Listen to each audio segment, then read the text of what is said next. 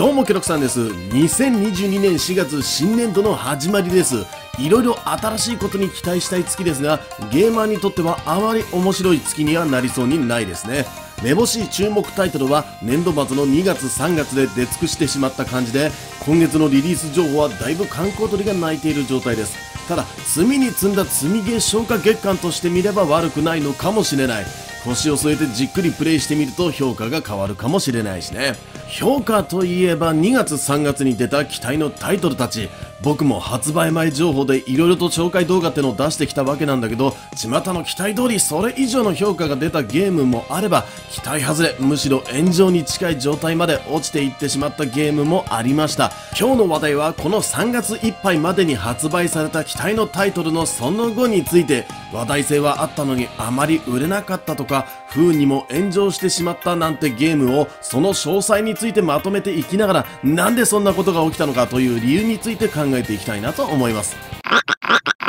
さて、ここ2ヶ月間で遊びきれないくらい注目のタイトルってのが出てきたわけなんだけど、話題というところではある1本を除いてはどれもパッとしないという結果になってしまいました。成功したある1本とは皆さんご存知、エルデンリング期待以上の評価でしたね。発売初週のパッケージ出荷本数は27万8000本、世界累計販売本数はすでに1200万本を突破しており、ゼルダブレスオブザワイルドの続編の発売が延期してしまった今、今年発売のタイトルでこのエルデンリングに下っている神ゲー評価を超えることができるゲームってのは出ないかもしれませんね。日本の企業が作ったゲームがゆえに喜ばしい話である反面、これと同時期に出たゲームは大きく割を食ってしまった状態。エルデンリングの攻略に忙しいユーザーにはそもそも手に取ってもらえない。手に取ってもらったとて、内容はエルデンリングの水準で見られてしまうと。こんなことが起きてしまっているようです。それでは良い結果が出せていないゲームの1本目、バビロンズ・フォール。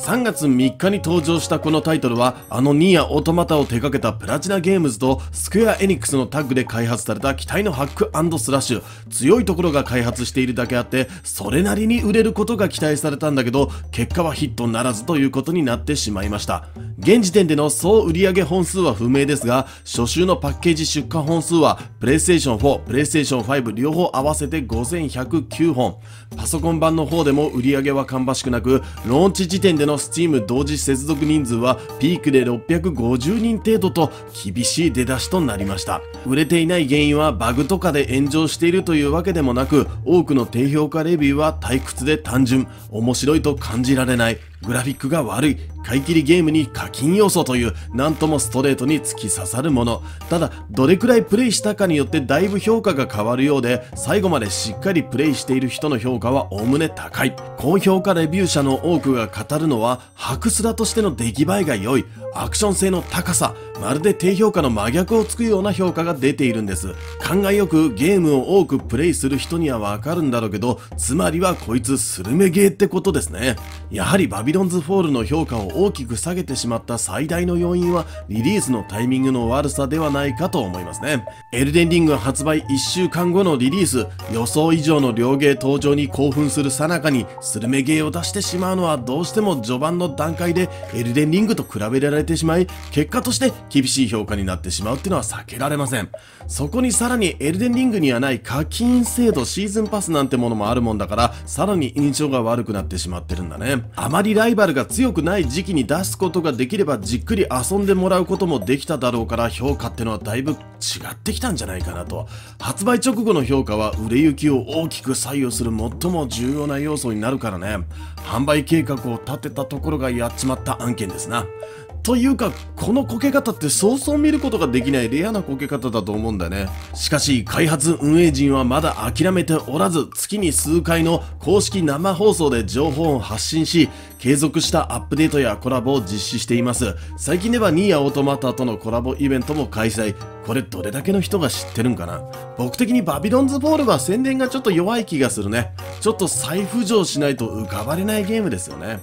それでは2本目。両芸なのに絶賛炎上中のグランツーリスモ7。3月4日に発売された世界中が注目しているカーシミュレーター。リリース初週のパッケージ販売本数はニッチジャンルでありながら13万7964本。好調な滑り出しで始まりました。いかにエルデンリングといえどこの車ゲーの畑にまでは影響を及ぼすのは難しいだろうという感じでゲーム開始の瞬間の興奮や祭り度はすごいものがあったんだけど発売後数日でだんだんと雲行きが怪しく約束された神ゲーに異常事態が発生している。その異常性は今画面で映している。このキャプチャから垣間見ることができますね。海外のゲームレビューサイト最大手メタクリティックでの評価です。左側の緑色の数字がメタスコア。この数字はゲームメディアが評価した得点で4月4日の段階で100点満点中の87点と非常に高得点。つまり両ゲーとなっています。ところがどっこい右の赤い数字。一般ユーザーの評価点となるユーザースコアが10点満点中の1.8点低すぎるレアケース。というよよりほぼ前例がない数字。そして高いメタスコアに対して正反対の評価ってこれも異常事態。一体グランツーリスモ7に何が起きてしまっているのか。そりゃ多少のバグは見つかったりはしていますがここまで評価を下げるようなものはありませんしカーシミュレーターとしての出来栄えは満点と言っても過言ではありません。低評価の原因は1行で言うとグランツーリスモ7で展開されたビジネスモデルが理解されなかった。もっと簡単に言うと課金要素が受け入れられなかったってことなんだけどなんで難しい言い方をしたかってのはちょっと事情が複雑だからです。このゲームの醍醐味の一つにカーコレクションというものがあります。総勢400台以上の車をレースで勝った賞金で買い揃えていくってものなんだけどゲーム内の車両価格は現実の世界の同じ車の相場に合わせてあるという開発側のこだわりがあるんです。つまりフェラーリなどのスーパーカーを買おうものなら3億4億といったクレジットが必要になります。レジェンドカーを求めようもんなら最高価格の車両で今18億以上のクレジットが必要なのかな。これらを買い漁りたいと思えば金策はかなり大変になるんです。1回のレースの優勝賞金は簡単なもので100万円前後良いもので500万円前後ってところ奥の金額を稼ごうと思ったら賞金効率の良いとされるレースを何百回と走り優勝し続けなくてはいけないんです。ここまでの話であれば僕的には低評価を下そうとは思えないところではあるんですけどのんびり遊んだらって思うんだけど、うん、今の世の中そうじゃないんですよね。確かに現代のコンテンツ消化スピードってちょっと異常に速くて新しく出たゲームも1週間2週間でしゃぶり尽くして次のゲームに行ってしまうって人はかなり多い。グランツーリスモ7自体ユーザーにものすごい長い期間遊んでもらいたいって考えて作ってるだろうからそもそも億単位の車をリリース数ヶ月くらいで手に入れられてたまるかって部分があったと思うんですよ。開発からしてみれば賞金効率の良いレースを周回なんて遊ばれ方そのものが想定外。でも今のユーザーにはその考えは理解してもらえない。開発側が作りたかったのはカーライフシミュレーター。ユーザーが遊びたいのはそう呼ばれるゲーム。手に入る車ってのはゲームだからこそ触ることができる所詮アイテムってこと。ここに開発とユーザーの間ここでかい溝ができちゃってるんだね。でそんなところを解決できるかどうかわからないんだけど手っ取り早くクレジットが欲しいならタイムイズマネー。ゲーム内クレジットを課金で買うシステムがあるよってなってるんだけど2億クレジットを課金するのに必要なリアルマネーは2200円。手頃な娯楽という視点で見れば異常に高い価格設定に見えてしまうんです。おそらくグランツーリスモ7内で1台の車を再現するのにかかるコストはかなり高いということなんだなと予想ができるんだけど確かに実写と見分けがつかないほど精巧なモデリングにリアルな音と挙動ただのゲーム内アイテムデータみたいなものとして扱えるような代物じゃないとちょっと冷静になって考えれば見えてくるんだけどゲームを熱くプレイしている人には通じないでしょ。うしかも嫌味に感じさせてしまうのが期間が過ぎると売り切れになってしまう車の存在。その時クレジットを持っていなければ次いつか買えるかわからないんでここに課金圧を感じてしまうユーザーも多く出てしまったようです。何にせよ自力で金策するにしても課金して手っ取り早くと考えてもどちらの答えにも楽がない。とここまではまだ賛否両論といった感じの内容なんだけどここからが問題。アップデートで油を注いじまった。先日行われたバージョン1.07のバージョンアップによって効率の良いとされていたレースの賞金が減額されるというただでさえ金策面でイラついていたユーザーたちの頭に油をぶっかけてしまった。まったんですね。レース賞金の減額については、一つのレースだけではなく様々なレースに触れてもらいたいための処置という名目だったんだけど、短時間でしゃぶり尽くそうとするなってことなんだと思うんだけどね。コンテンツ高速消化時代に合ってないって話なのよ。ってことで、ゲーム内容や出来栄えがいいのにビジネスモデルがユーザーに受け入れられず苦戦しているグランツーリスモ7でした。3つ目の絶賛炎上中のゲームはチョコボグランプリ。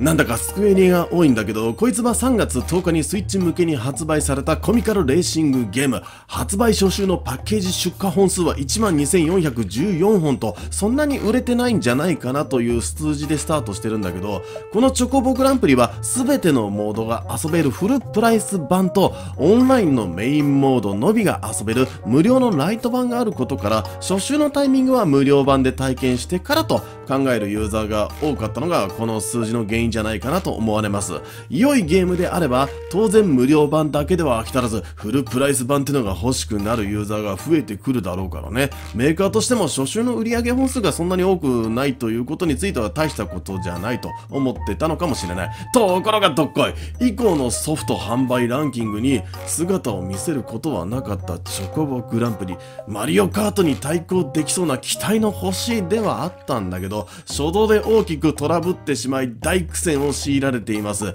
何があったのかというと、致命的なバグの多さ。まさかまさかの事態が起きてしまいました。大小いろいろあったんだけど、中でも特にやばいのが、オンラインレースでの動機が取れてないということでした。これによって何が起きていたのかというと、スタートがバラバラになってフライングスタートが起きるんだね。自分まだスタートしてないんだけど、隣の車もう発車してんだよね。で、規定の周回数走り終えてもゴールにならず、1位だったものが一瞬で最下位へ。3周で確かゴールなんだけど、なぜか3周でガールってなったと思ってもなんか終わんねえの。そのまま4周ラップ突入して、なんか後ろの後続車みんなゴールしてんのに、自分だけ4周目走って一気に最下位に行くみたいなことが起きてました。で、その他ね、キャラがレース中に瞬間移動しますね。瞬間いきなりこう、前走ってるキャラがプッとね、画面から消えたと思ったらなんか、いろんなとこにこう瞬間移動するみたいなことも起きましたね。で、これも痛いのが、やっと勝ったぜと思って次のゲームの開催待ってんだけど、次のレース始まんない。などなど、レースゲームとしてはかなり致命的なことが起きてしまうという、こと、まあ、たまにだったんだけどね、起きたのは。とは言っても、そのたまにを多くのユーザーが体験することになれば次に起きるのは炎上祭り。この動画を出している4月5日の段階、多分4月5日にはこの動画出ると思うんだけど、この段階ではね、アップデートが適用されて多くのバグはもう解消されているんで、今は安心して遊ぶことができるんだけどね。やはり初動でつまずくと後に響きますね。そして怒りの矛先は課金システムに向かってしまってる状況です。チョコボグランプリは買い切り型のゲームなんだけど、オンラインレースの部分にはシーズンパス制を導入しており、報酬ラインへの参加は別途課金が必要なんですよ、800円ぐらい。これは発売前から事前に分かってた部分で、ソフトの販売価格の分で手に入る内容、つまりパッケージ分についても判明してたんで、発売後に課金システムがあるぞって、もうそれも分かってたところに悪用をつけられるってのはそもそもお門違いではあるんだけど、先ほどの致命的なバグのこともあり、みんなイラついてる。そこに報酬ラインで手に入るキャラの方が、パッケージ版の中に同梱されてるキャラより明らかに魅力的だったなってことになれば、さらにブチ切れるユーザーも出てくるというわけ。まあね、パッケージ版で買えるフルプライスのキャラって珍獣ばっかりじゃないですか。だから僕言ってたんですよ。発売前から。だから珍獣ばっかりのレースにすると失敗するよって。課金で参加できるシーズンパスの報酬がこれいきなりクラウドとスコールとね、かっこいい二大主人公。シーズン中しか入手できないから課金圧も強く感じるんだね。シーズンが終わってしまえばもう入手できないよってなると、うん、課金しなさいっていう風に聞こえてくるんでしょチョコボグランプリの大失敗は、まず、ユーザーを招いてのベータテスト、ネットワークテストを実施しなかったこと、これ一つ。そして二つ、スイッチのユーザー層に合ったビジネスモデルにしてなかったこと、これだろうね。特に初めのバグさえなくて快適に遊べていたら全然違っていたでしょうに。なんでテストプレイやらなかったんだろうね。同じスクエニでもバビロンズフォールとかファイナルファンタジーオリジンってやってたじゃないですか。そしてスイッチという畑での展開方法。このプラットフォームには天下の任天堂製ゲーム、マリオカートとかスプラトゥーンなど、シーズンパスみたいななやつなくても、もうずっと遊べるプレイヤーが飽きてない、強いゲームがある畑なんですよ。そして課金要素のある人気ゲームっつったらフォートナイトとかエーペックスみたいにそもそも基本無料のゲームばっかりなんですね。このようなものが強いプラットフォームにパッケージ代金プラスシーズンパスでやりますってのはちょっと難しかったかもしれないね。なんとか一発良い無料アップデートかなんかして挽回してほしいなと思います。まずシーズンパスに無料の報酬ラインもちゃんと作ろう。ね。以上、大きく期待されていたけど、ただいま絶賛苦戦中な3本の状況についてまとめてみました。なんというか、どれもこれも課金面の見せ方に失敗してるってところがあるよね。課金システムはこれからもゲームが世の中に出るためには絶対必要なことだろうからでもまあここまでデリケートな問題になってしまったのはそもそもだよ業界がここ数十年で基本無料を前提に課金要素という形を当たり前にしてしまったからってのがあるよね。そういう意識を育ててしまったのはそもそも業界さ当然基本無料にすれば初動で人を集めやすいからメリットがあったとは思うんだけど結局そこで割り送ったのが販売型のゲームです。今やゲームグラフィックの進化も相まって CS 機のレベルでゲームを作るためのコストが増大しているらしいじゃない。ゲーム1本開発するのに数十億から数百億円かかるとかところがゲーム1本あたりの販売価格はここ数年間そんなに変わってないよね。メジャータイトルで見ても安いもので定価6000円台高いもので8000円台が相場。しかしながらハードや技術は日々進化しプレイヤーが求めるもののレベルも常に高いものになっている。バビロンズフォール程度のグラフィックではもう叩かれてしまうんですよ。その技術進化と要求に対して動かない販売価格。この差に出てくるお金はじゃあどこから捻出すれば良いのか。一番良いのは販売価格でがっつり取ることだけど基本無料が前提となってしまった今それはもう難しい話。って考えると買い切りタイトルにも課金要素が入ってくる理由ってのはわかるよね。だから見せ方なんだよね。例えば今これだけ評価の高い地盤を固めたエルデンリングが課金要素として何か追加コンテンツを出したらきっと大絶賛されるでしょ。でもリリース直後からいきなり課金要素を出して見せてたらここまでゲームの評価は上がらなかったかもしれない。